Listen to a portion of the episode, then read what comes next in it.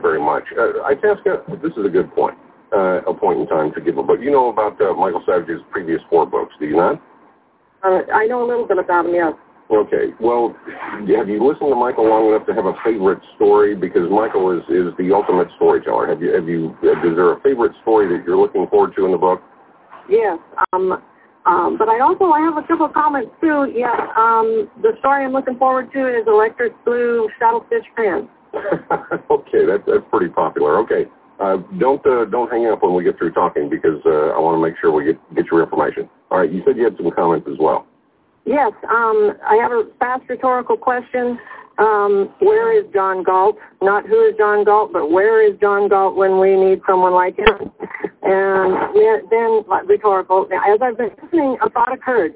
Is it possible, do you think, that um, I've been known to think of some strange, flighty ideas?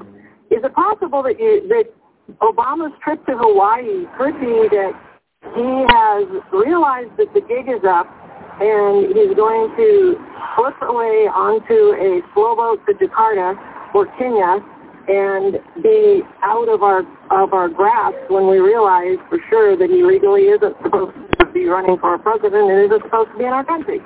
Well, you know, if if, if only uh, that were true. I, I don't believe it is. He's got too much politically invested, too much uh, personally invested.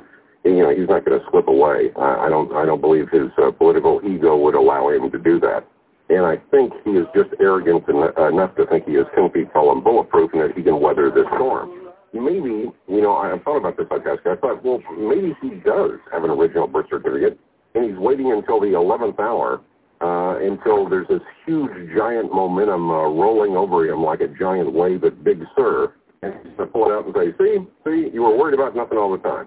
Uh, you know, unless that's his plan, uh, I think he's deep into it because I think the American people have a right to know if uh, the man is a citizen uh, that is running for president before they cast their ballot. And uh, personally, I don't think there should be an election until that question is answered. And I, and I don't believe that uh, any American should cast their vote until that's answered, whether you're voting Republican or Democrat. Uh, it should be a fair and open election. After all, we're not having to paint our fingers uh, purple and stand in line and dodge sniper fire in the first free election in 34 and a half years. We should have this now. I said it before I task, and I mean this sincerely. We spend more time, money, and resources dispensing lottery tickets in convenience stores than we do protecting the integrity of our vote in this country. And that's a damn shame. And again, I go back to that uh, that original story that I started with when I got off the plane. You know, that guy getting off uh, off that plane in those camos, seeing his two little kids and his wife, probably for the first time since he was deployed. We owe him Hey, can I have a small milkshake, please? Milkshake? Yeah. 41. Yep. I appreciate the call. This is Rick Roberts sitting in for Michael Say. We're on with that Hey, look, I told you to be wary of foreign interest, and the original W said it. George W. Washington. Long before I did create American jobs, support American businesses, Direct Buy was born built right here. An American company saving the American consumer money employing the great American worker. You will not save money buying retail, but at Direct Buy, you will. You're buying direct, overhead to pay, direct with partner savings. You're saving money and putting money right back into the U.S. economy. You make you stronger. One American dollar buys you up to twice as much as direct buy versus retail, and more. The dollar stays here in America. I call that witness to the American economy and your home. That's why I'm a member. Call Direct Buy now for free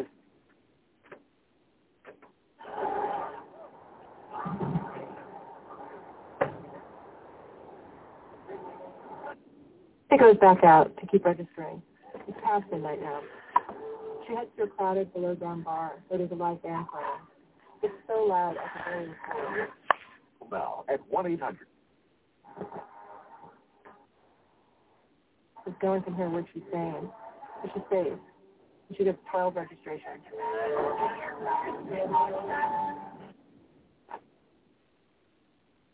Simpler neighborhood experience that makes me feel good. Um, oh. They registered 16,904 students. And if you add in all the other groups, MoveOn, SEIU, Sierra Club, over 23,600 people were registered in the county. Casey, of course, registered more voters than anybody else, won a tie, football tickets. As a result of all this work, Henry County now has over 100,000 voters for the first time ever. And also for the first time, Democrats outnumber Republicans in the county by 5,000 registrations. Jared Haney.